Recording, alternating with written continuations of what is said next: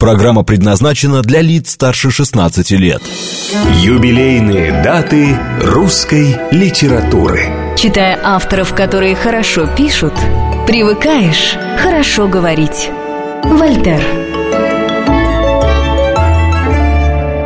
Программа создана при финансовой поддержке Министерства цифрового развития, связи и массовых коммуникаций Российской Федерации. Здравствуйте, дорогие друзья, уважаемые слушатели. Мы продолжаем наш цикл юбилейной даты русской литературы. У микрофона Диана Берлин и вновь вместе с нами ведущий научный сотрудник Государственного музея истории российской литературы имени Даля работает в Переделкине в Доме-музея Чуковского, заместитель главного редактора журнала «Новый мир», критик, звукоархивист, культуролог Павел Крючков. Здравствуйте. Здравствуйте. Здравствуйте. Вот сегодня у нас сложное, Павел. Очень. В моем Человек, случае особенно. имя которого на устах. Просто, Конечно, начиная, я не знаю, с какого возраста. Ну, где-нибудь лет с трех, Да, я думаю, да, лет с трех. да. Самуил Корней Маршак. Иванович с двух, да, а Да. Маршак, я думаю, лет с трех.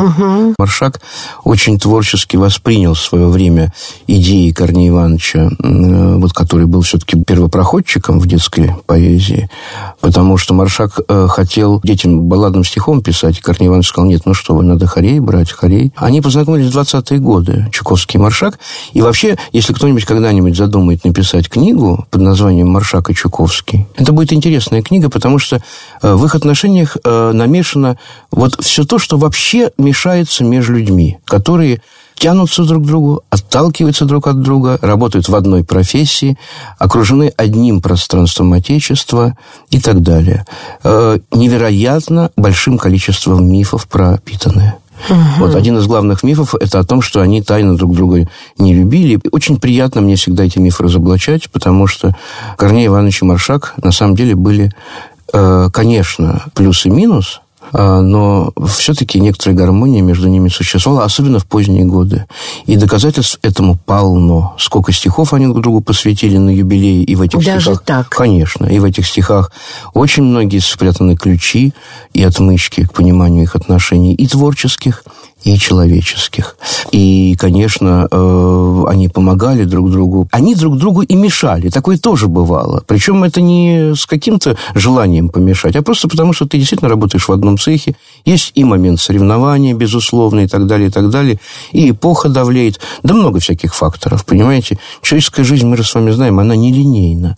Главное было в том, что это были два действительно гиганта, два больших таланта детской, э, и не только детской литературы, оба были переводчики, оба были Переводчики, литературные да. критики, просветители.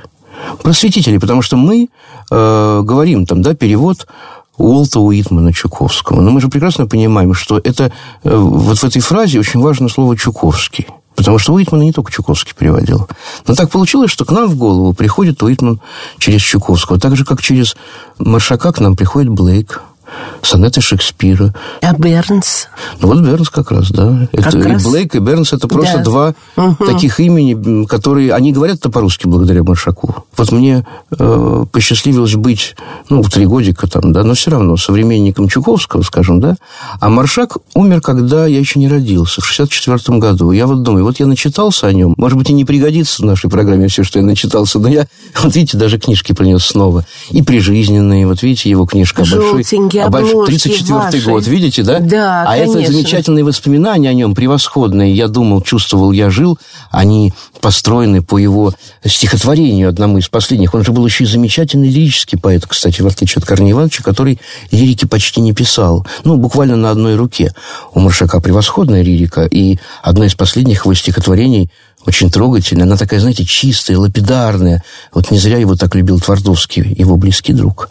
«Исчезнет мир в тот самый час, когда исчезну я, как он угас для ваших глаз, ушедшие друзья.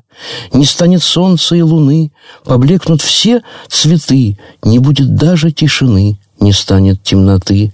Нет, будет мир существовать, и пусть меня в нем нет, но я успел весь мир обнять, все миллионы лет. Я думал, чувствовал, я жил, и все, что мог, постиг, и этим право заслужил на свой бессмертный миг. Это поздний маршак, предсмертный. Это стихи лежали, когда пришли с ним прощаться, там вот на рояле в его комнате. Вот это 55-й год, один из томов его двухтомника синенького, вот очень памятного угу. мне в нашей семье. И потом многие помнят, и вы, наверное, помните вот эти четыре желтых его томика, Конечно, таких квадратных, ну, знаменитых, же, да. У нас есть э, в музее, да, в музее Чуковского аж два экземпляра, потому что и Корнею Ивановичу был подарен, и Лидии Корнеевне Чуковской, которая работала в его детской редакции. Маршаковской знаменитой. И Корней Иванович, кстати говоря, ее отец, он был такой противник э, выращивания писателей по э, алгоритму Маршака. Но он уважал Лиду за то, что она так предана своему учителю. Действительно, вы замечательно сказали, что не просто именно слуху, это глыба Слава богу, сохранилось много записей, и кинозаписей, и хроники, и видео.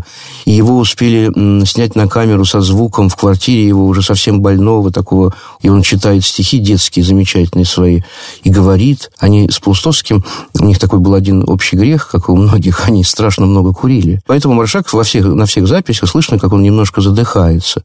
Он имел как и многие люди, такую краску в голосе в своем и в высказываниях. Он, например, в каждом почти предложении говорил одно старинное слово. Маршак говорил «голубчик» в каждом предложении. Вот, и вот я думаю, так вот он бы сейчас увидел, что я тут обложился, и сказал бы «голубчик, знаете, вот вы решили по радио обо мне говорить, а за труд не взяли выучить пару моих переводов Шекспира, голубчик, знаете, не взяли, а могли бы и выучить, и опоздали на 15 минут, а я вас к трем ждал. А вы знаете, что если я жду к какому-то времени и обещаю, голубчик, это время назначаю, все равно надо приходить на три часа. Я ведь вам с семи утра звоню по телефону, голубчик. Как вы пойдете ко мне на поезде, поедете на метро, а вы вот так вот, понимаете, самонадеянно и не выучили. А что, у вас дома нет, нет Шекспира своего? Пойдите купите, голубчик, Шекспир. Только будете покупать, берите такую книжку, знаете, вот где наверху написано «Маршак», знаете, так, «Маршак», а внизу написано помельче, так, «Переводы», и уже совсем мелко, голубчик, написано «Из Шекспира». Вот так такую только берите. Ладно, там хорошая будет такая печать, вот это все. Вот. Похоже, похоже. А мы сегодня послушаем Самуила Яковлевича. Давайте послушаем Самуила Яковлевича сразу. Его лирическое стихотворение, я хочу услышать стихотворение, э, где он о себе говорит маленьком. Столько дней прошло с малолетства, что его вспоминаешь с трудом, и стоит вдалеке мое детство, как с закрытыми ставнями дом – в этом доме все живы, здоровы, те, которых давно уже нет, и висячая лампа в столовой льет по-прежнему теплый свет. В поздний час все домашние в сборе, братья, сестры, отец и мать, и так жаль, что приходится вскоре, распрощавшись, ложиться спать.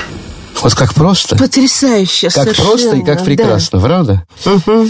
Я вот действительно приготовил несколько монологов Корнея Ивановича. Это один из поздних юбилеев Маршака, когда Корней Иванович написал о нем большое эссе.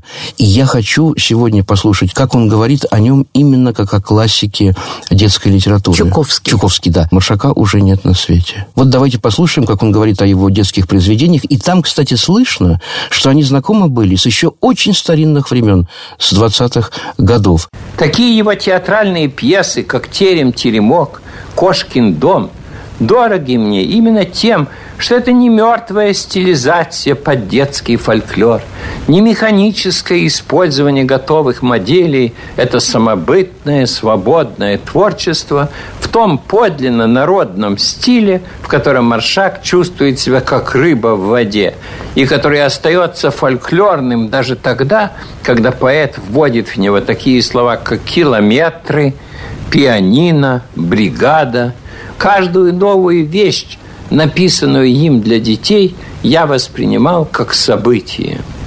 Ведь за двумя или тремя исключениями отвратительно пошлой – и жалкой была детская литература предыдущей эпохи. Делали ее главным образом либо бездарности, либо оголтелые циники. И было похоже, что она специально стремится развратить и опоганить детей. В дореволюционное время я уже лет десять кричал об этом в газетных статьях. И все мои крики, как я понимаю теперь, означали, что нам нужен маршак. Как же было мне не радоваться молодому поэту, осуществившему мою давнишнюю мечту. Я до сих пор помню то праздничное, триумфально веселое чувство, с которым я встречал его первые рукописи, и почту, и цирк, и деток в клетке, и вчера, и сегодня. Стихи были разные, разных сюжетов и стилей, но вскоре в них выявилась главнейшая тема всего его творчества о дьявольски трудной, но такой увлекательной борьбе человека с природой. Человек сказал Днепру, «Я стеной тебя запру, ты с вершины будешь прыгать, ты машины будешь двигать. Вспоминая те далекие годы, когда мы оба плечом к плечу, каждый в меру своих сил и способностей боролись за честь и достоинство нарождающейся литературы для советских детей, я не мог не сказать Маршаку на его юбилее словами его любимого Бернса. «И вот с тобой сошлись мы вновь, твоя рука в моей – я пью за старую любовь, за дружбу прежних дней, за дружбу старую до дна, за счастье юных дней, по кружке старого вина, за счастье юных дней. Теперь, когда кончилась, так сказать, официальная часть, мне бы очень хотелось интимно, по душе вспомнить дорогого Самуила Яковлевича. Раньше всего мне вспоминается, конечно, какой у него был быстрый ум. Я не знаю другого писателя, который бы так легко на ходу мог бы сочинять, где бы он ни был, в театре, на даче, в гостях – в книжной лавке, в парикмахерской, в больнице, при любых обстоятельствах, легко и свободно, без всякой натуги, мог бы импровизировать озорные стихи, эпиграммы, пародии, восхищавшие меня своим блистательным юмором и прелестной лаконичностью формы. Ну вот, например, он написал по поводу портного очень дорогого, который слишком дорого взял с него за пальто.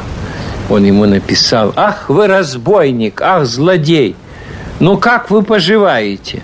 Вы раздеваете людей, когда их одеваете. И на каждой своей книге он писал, непременно рассылая друзьям свои книги, а ведь этих книг у него было много, он непременно писал стихи они ему давались совершенно как какая-то благодать, как какой-то подарок.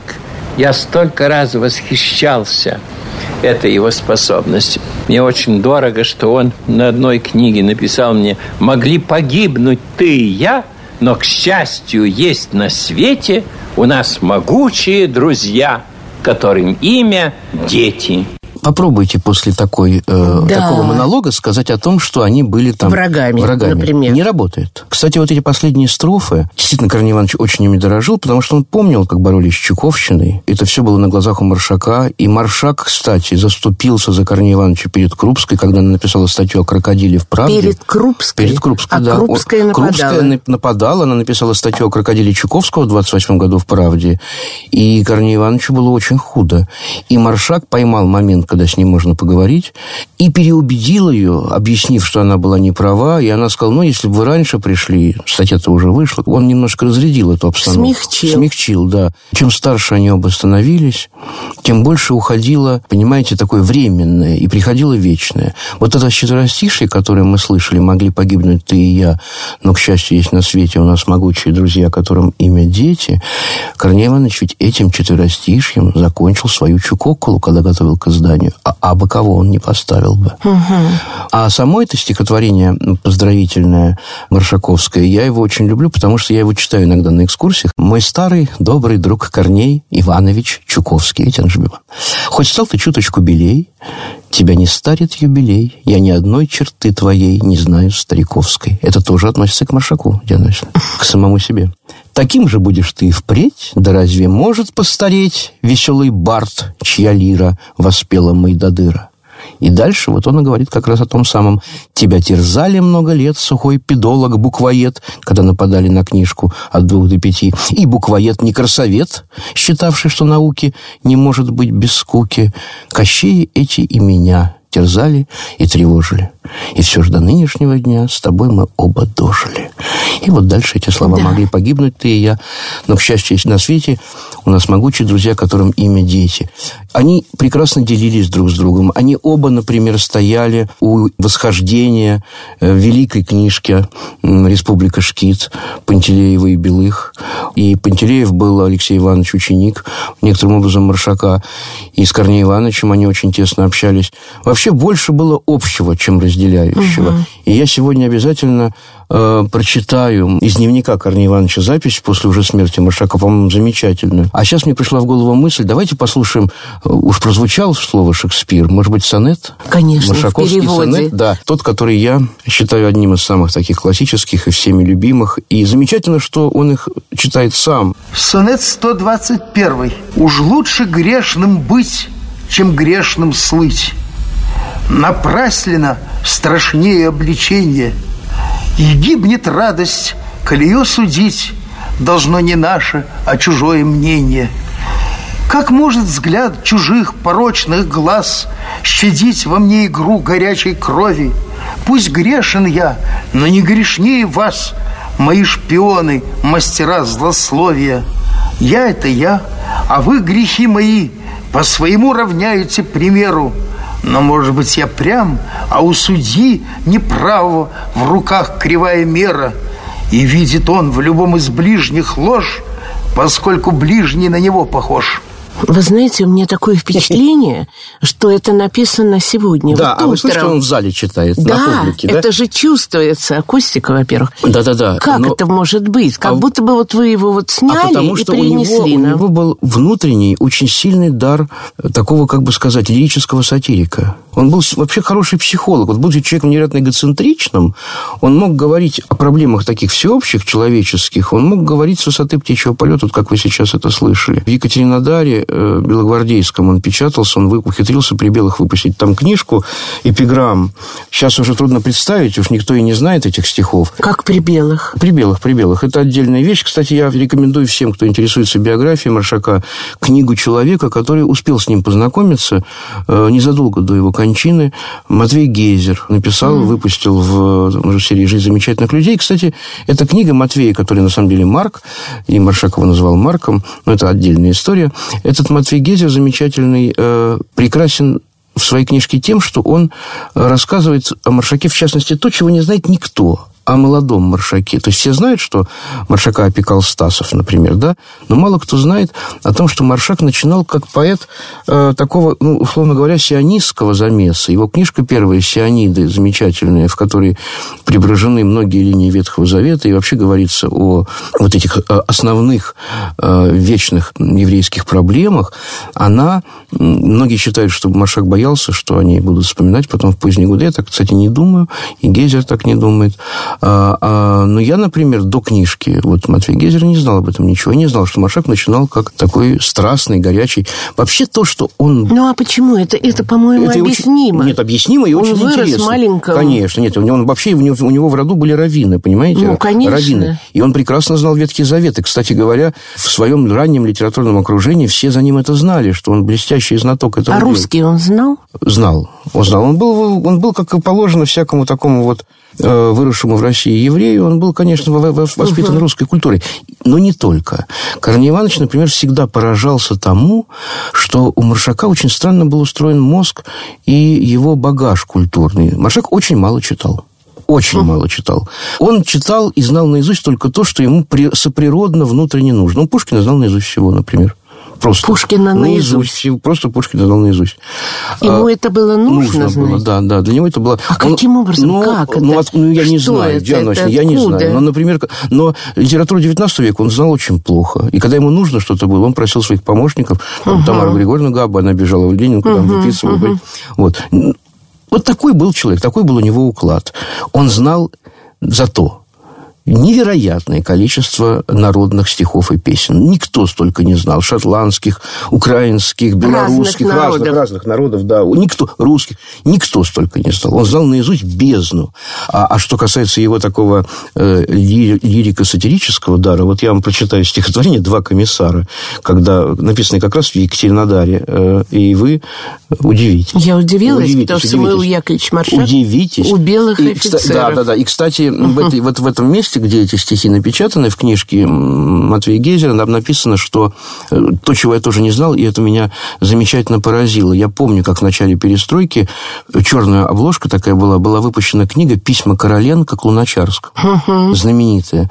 И все их читали э, так же, как читали мы «Окаянные дни Бунина», да, да, да. «Несвоевременные мысли Горького». Они у меня стоят на полке, все эти три книжки вместе. Так вот, оказывается, это маршак для газеты «Утро Юга», где эти письма печатались крамольные. Это он их нашел, эти письма Короленко он. Вот тоже еще одно соединение с Чуковским. Чуковский знал Короленко просто как соседа. Он для детей Корнея Ивановича был дядя Володя. Владимир Гуцоновича не знали маленьким, когда маленькие были просто. Но вот именно, действительно, вот представьте себе, именно Маршак э, в отчаянии от того, что сделала советская власть с интеллигенцией значит, на Украине, вот эти письма, они были им угу. доставлены в газету. А стишок был вот такой. Жили-были два наркома. Кто не слышал их имен? Звали первого Ерема, а второго Соломон. Оба правили сурово, не боясь жестоких мер. У того и у другого был в кармане револьвер. Красовались в их петлице бутоньерки из гвоздик, и возил их по столице колоссальный броневик.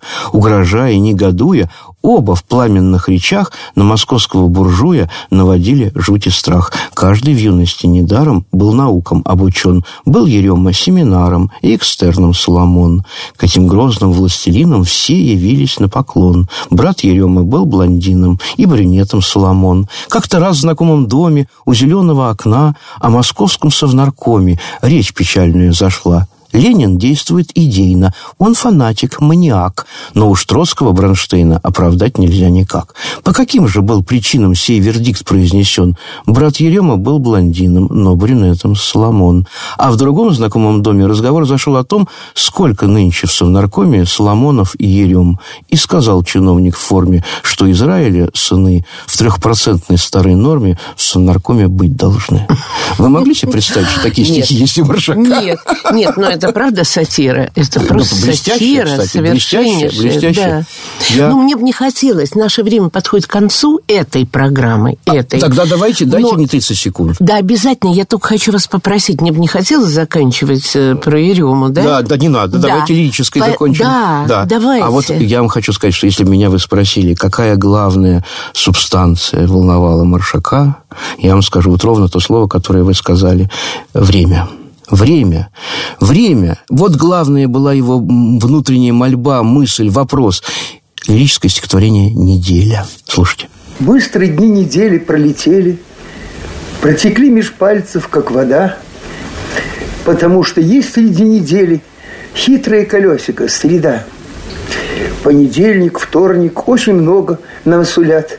Неделя молода, а в четверг она уж у порога. Поворотный день ее – среда. Есть колеса дня, колеса ночи, потому и годы так летят. Помни же, что путь у нас короче тех путей, что намечает взгляд. Потрясающе. А вообще, правда, вот у меня точно такое же ощущение среды. Вы знаете, но правда. Я очень ну люблю что? его лирику, вот угу. эту вот такую немножко философскую, очень ее люблю. И разделяю восторг э, Твардовского Александра Ивановича, который тоже любил эти стихи. Угу. Буквально через короткое время мы встречаемся вновь с Павлом Крючковым, а это значит Самуилом Яковлевичем Маршаком. Сегодня. Отлично. Юбилейные даты русской литературы. Читая авторов, которые хорошо пишут, привыкаешь хорошо говорить. Вольтер. Программа создана при финансовой поддержке Министерства цифрового развития, связи и массовых коммуникаций Российской Федерации. Thank you.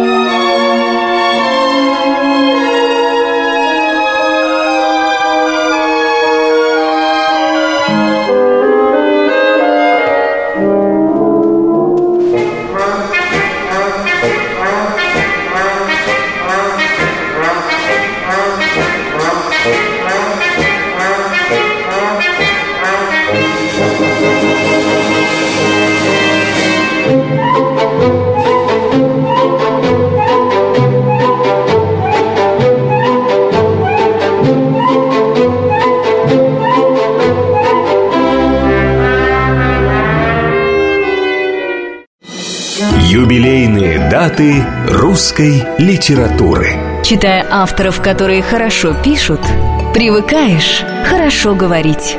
Вольтер. Программа создана при финансовой поддержке Министерства цифрового развития, связи и массовых коммуникаций Российской Федерации. Итак, мы продолжаем. Юбилейные даты русской литературы, Самуил Маршак и Павел Крючков вновь в нашей студии. У нас одна из первых программ была посвящена Далю. Владимир Иванович, да, помните? конечно. Я в этой передаче читал стихотворение Маршака да, про словарь. Дали. Помните? Конечно. Диана Ночная, я вам должен сказать, для самого стало это открытием сегодня. Я ношу эти стихи, которые читает он сам. Да Стихотворение «Словарь».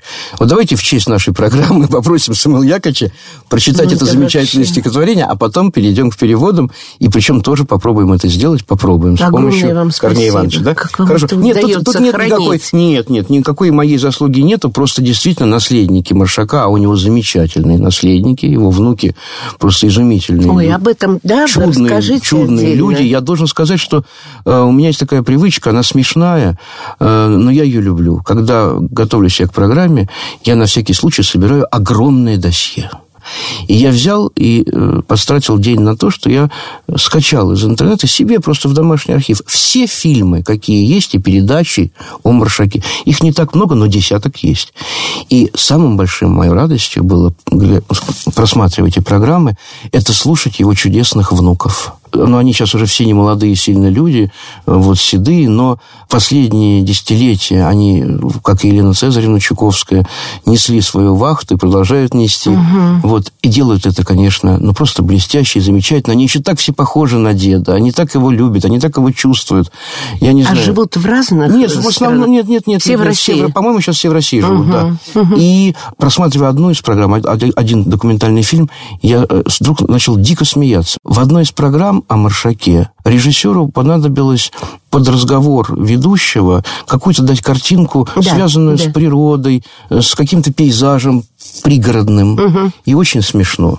Действительно, тут нельзя не засмеяться. У Корнея Ивановича была такая фраза у Чуковского. Он говорил, ну вот я умру, по Переделкину будет кто-нибудь идти мимо моего дома, там парочка, скажем, и один другому скажет, о, я знаю этот дом, здесь на балконе всегда сидел Маршак.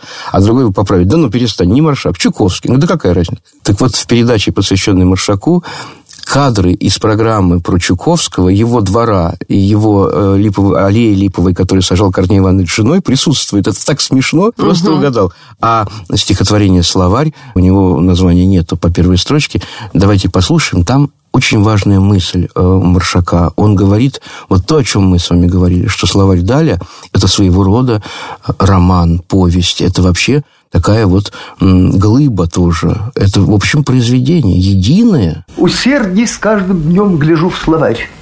В столбцах мерцают искры чувства. В подвалы слов не раз сойдет искусство, держа в руке свой потайной фонарь. На всех словах события печать. Они дались недаром человеку.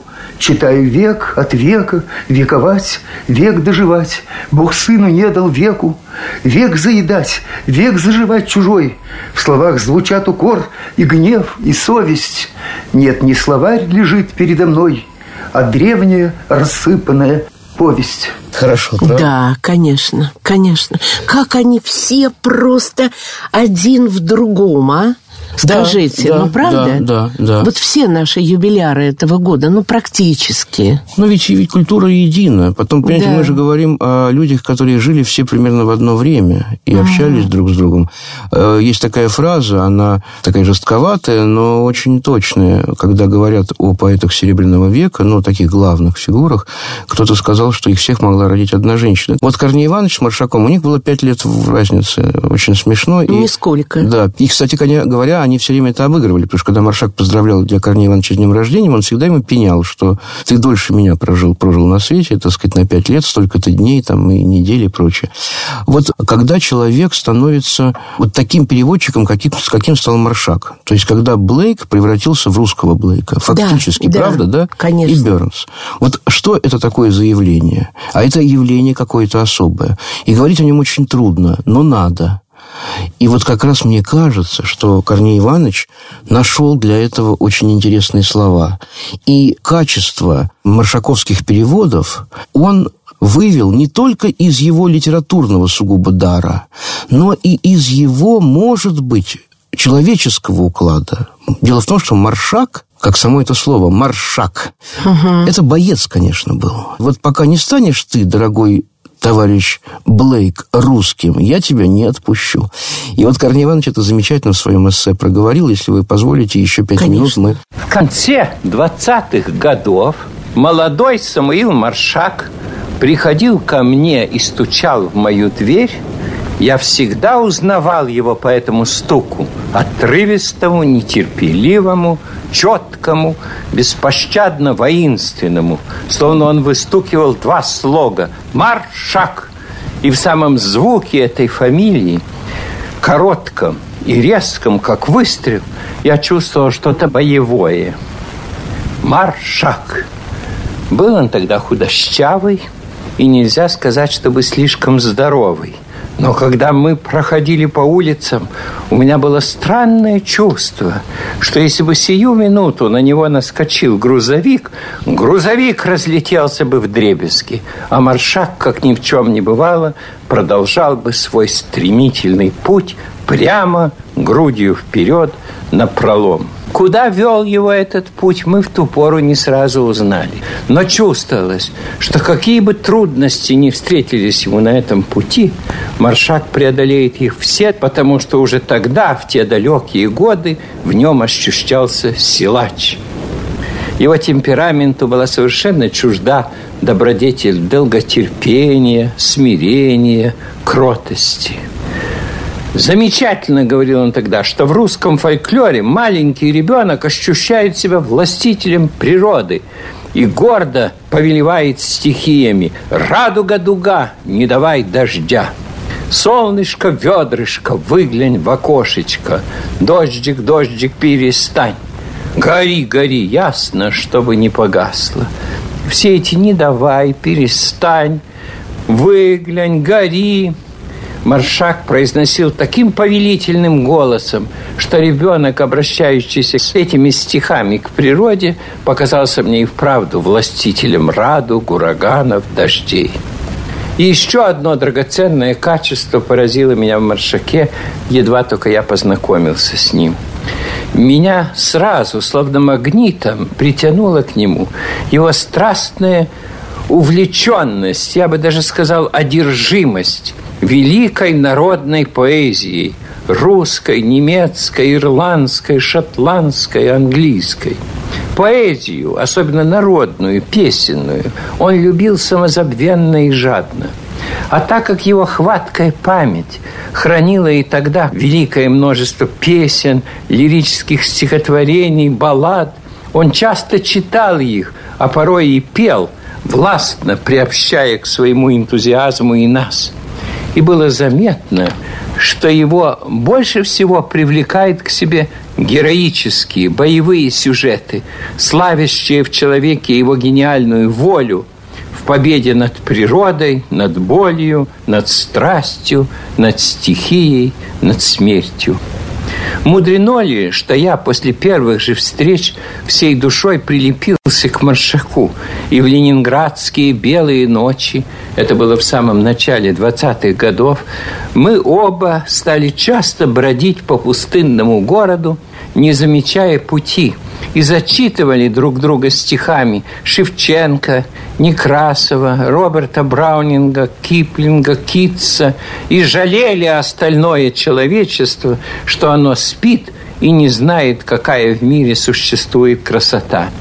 Мне и сейчас вспоминается тот угол Манежного переулка и бывшей Надеждинской, где на каменных ступенях, спускавшихся в полуподвальную, заколоченную мелочную ловчонку, Самуил Яковлевич впервые прочитал мне своим взволнованным и настойчивым голосом, сжимая кулаки при каждой строчке экстатическое стихотворение Блейка «Тайгер, Тайгер, Burning Bright», вместе с юношеским своим переводом.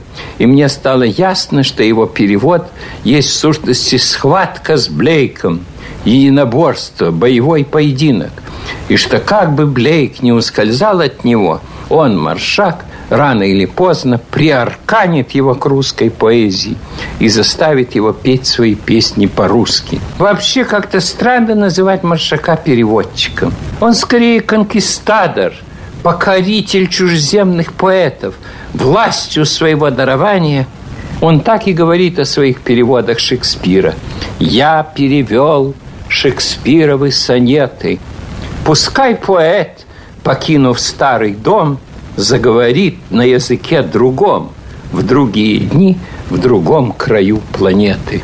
Вообще вот для меня, после того, что мы сейчас прослушали, Корней Иванович открыл прямо всю суть Самуила вот я тоже, я тоже ему верю. И mm. я, готовясь к нашей встрече, прослушал все сохранившиеся, много сохранилось записей. И я думаю, ну ладно, буду слушать подряд. Вот так мы дошли до этого 66-го. Сонет 66-й. Зову я смерть, мне видеть не втерпешь Достоинство, что просит подаяние Над простотой глумящуюся ложь Ничтожество в роскошном одеянии И совершенству ложный приговор И девственность, поруганную грубо И неуместной почести позор И мощь в плену у немощи беззубой – и прямоту, что глупостью слывет, и глупость в маске мудреца, пророка, и вдохновение зажатый рот, и праведность на службе у порока. Все мерзостно, что вижу я вокруг, но как тебя покинуть, милый друг?» Ну, гениально, гениально. правда, ну, гениально. Это ну, правда, что, ну, что говорить? Удивительная вещь талант. Талант был больше самого Маршака. Это совершенно точно.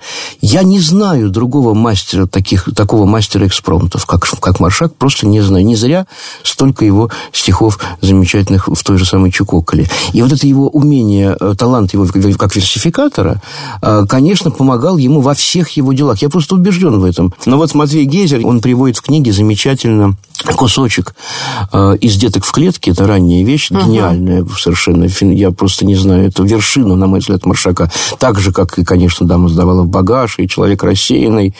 Но это просто гениально. Вот э, я понимаю Маяковского, который однажды был сражен маршаком просто намертво по проволоке дама идет, как телеграмма.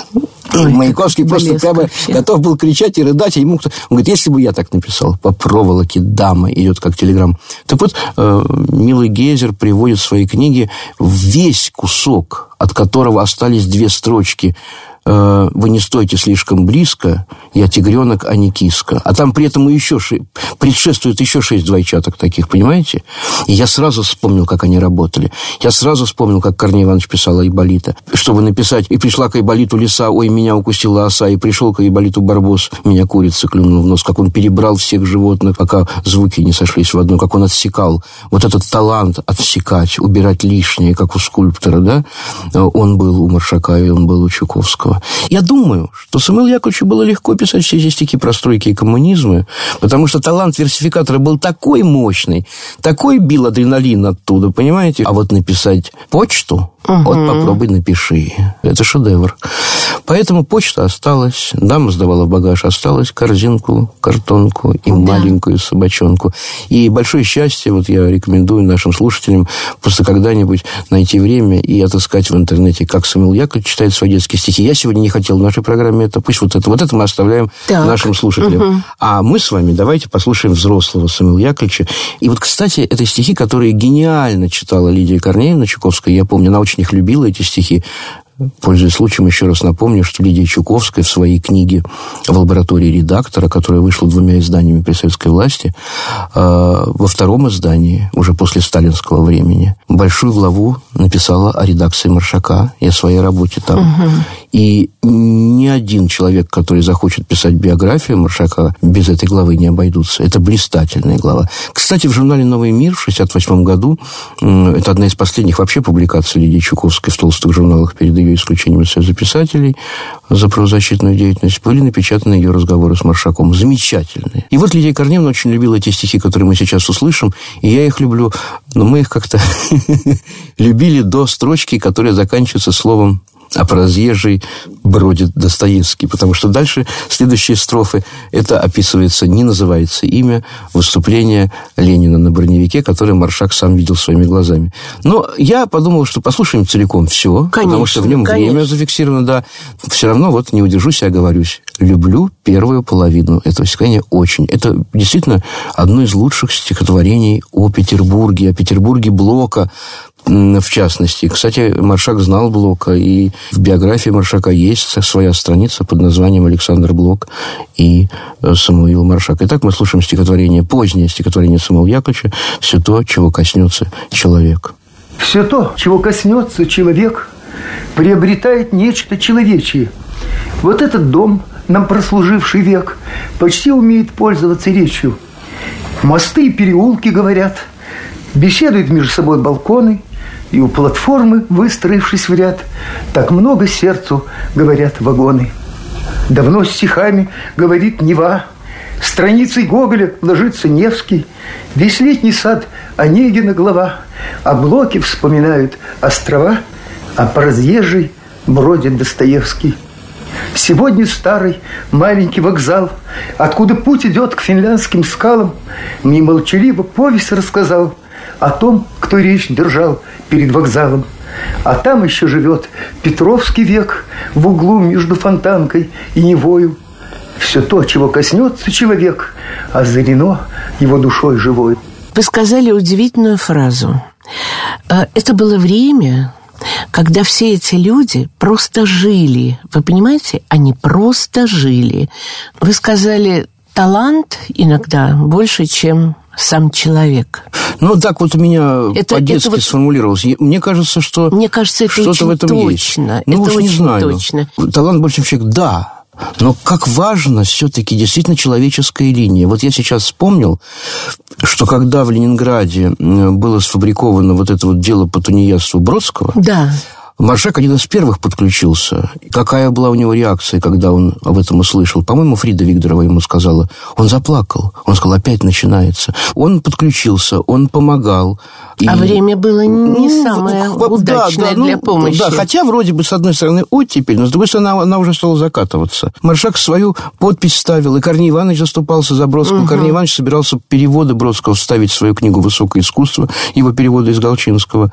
Маршак подписывал письма, все это вела Фрида Абрамовна Викторова вместе с Лидией Корнеевной Чуковской. И, в общем-то, они добились. В результате ссылка его продлилась полтора года вместо пяти, понимаете? Конечно, И конечно. Э, Маршак э, написал, по-моему, в «Правде» огромную статью об одном дне Ивана Денисовича и выдвигал Солженицына на Ленинскую премию. Смотрите, и кто-то напечатал же ну, это конечно, в «Правде». конечно. Мало ли, что я напишу. Нет, ну там была, понимаете, история, которая сама просилась в руки, потому что Хрущев-то ведь э, поднял на щит Солженицына. Ну, да. Это был буквально угу. год Э, такой, когда Александр Исаевич был в Кремлевском дворце, когда сняли это все кинохроникеры, как они mm-hmm. стоят с Хрущевым, а рядом проходится Шолохов, и они знакомятся, мы земляки, донцы. Это все сейчас нельзя, это мифы и легенды mm-hmm. значит, нашей Древней Греции. Но mm-hmm. э, что остается? Остается удивительный маршаковский строгий звук, да. который мы слышим и в переводах, и в э, его э, лирической поэзии. И в детской. И в детской этот строгий звук присутствует. И в эпиграммах его, кстати говоря, в его собрании сочинений, вот в этом двухтомнике, который я сегодня взял с собой 55 -го года, который за 10 лет еще до его кончины вышел, очень популярный был, э, э, его эпиграмма занимает отдельное место. Я очень люблю его маленькую эпиграмму про дураков. Дайте послушаем. Конечно. Жму руки дуракам обеими руками, как многим в сущности обязаны мы им. Ведь если бы не были другие дураками, то дураками быть пришлось бы нам самим. Блеск. Ну, блеск просто.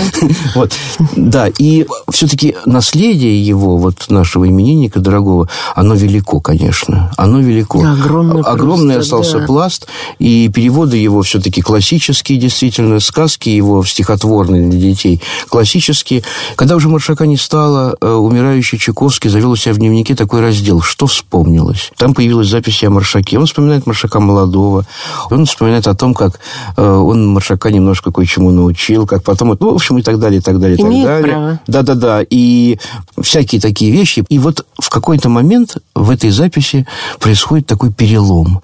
Этот перелом мне очень дорог, и я хочу этим и завершить, если вы позволите, нашу встречу, и просто прочитать прямо из дневника Корнея Ивановича эти строчки. Я не мог не видеть, что Маршак – великолепный писатель, создающий бессмертные ценности, что иные его переводы, например, Нессер и Раймс, это сказки матушки Гусыни, нянюшки на прибаутке, производят впечатление чуда, что он неутомимый работяга, и что у него есть право быть хищником. Когда я переводил сказки Киплинга «Just So Stories», я хотел перевести и стихи, предваряющие каждую сказку. Удалось мне всего четыре строки, есть у меня четверка строк, слуг и так далее. Эти строки я дал Маршаку. Он пустил их в оборот под своей подписью, но не могу же и забыть, что все остальные строки он перевел сам, и перевел их так, как мне никогда бы не удалось это сделать. Он взял у Хармса, жили в квартире 44, и сделал из этого стихотворения шедевр. Вообще, к сороковым, пятидесятым годам мое отношение к Маршаку круто изменилось. Все мелкое и пошлое отпало, и он встал передо мной в ореоле своего таланта и труженичества.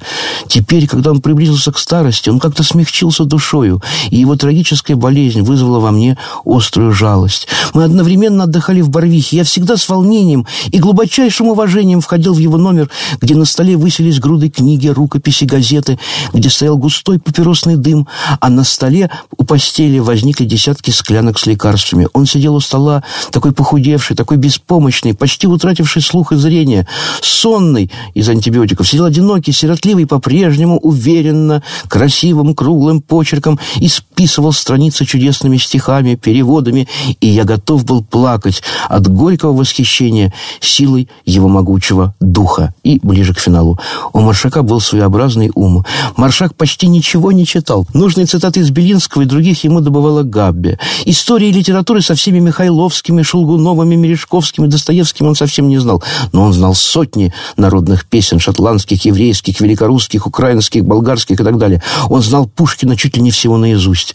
Знал творческой страстной любовью Шекспира, Китса, Шелли, всех, кого переводил, знал Бернса. Когда он умер, я плакал о нем, как о родном. Это потрясающе. Вы знаете, мне кажется, что это такая достойная точка. Да, хотя, Да, хотя, хотя, мы, хотя мы сейчас говорили о смерти, но ведь между смертью и рождением Конечно. сущности так Ну, недолго. Да, но точка только в нашей программе, которая посвящена Самуилу Яковлевичу Маршаку. Но мне кажется, что тут есть какой-то отсчет к познанию этого, ну, этого большого Да. поэта, Да, пере- да. литератора. Да, и нам очень не хватает, нам очень не хватает, я думаю, что это скоро произойдет.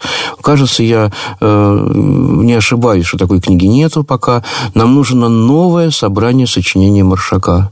Дай Продуманное, сделанное любящими руками, где уйдет ненужное то, что осталось во времени, и наоборот приблизится к нам вечное, э, хорошо прокомментированное. В общем, нас еще, мне кажется, ждет встреча с Маршаком. Да я в этом вообще не сомневаюсь.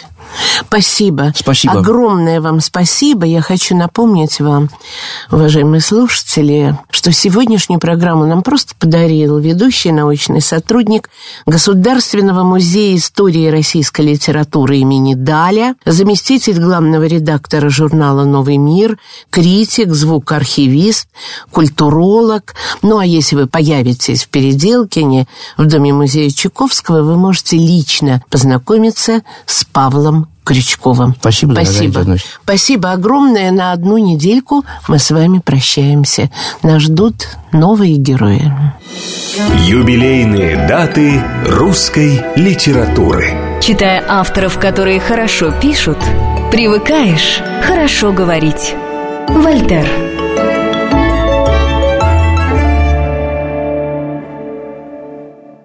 Программа создана при финансовой поддержке Министерства цифрового развития, связи и массовых коммуникаций Российской Федерации.